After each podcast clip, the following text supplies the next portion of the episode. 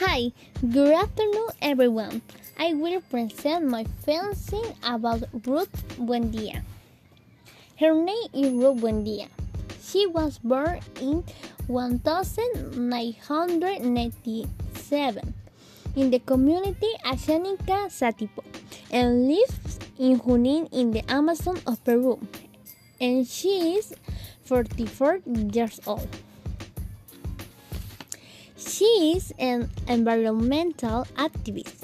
She defends nature and the environment and fights for the indigenous rights of Latin America.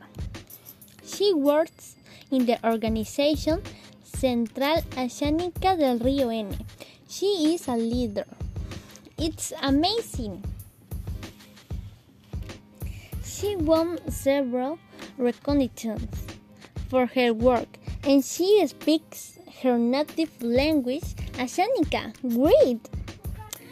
Even though she suffered long before, she continues to fight for herself and for others. Thank you.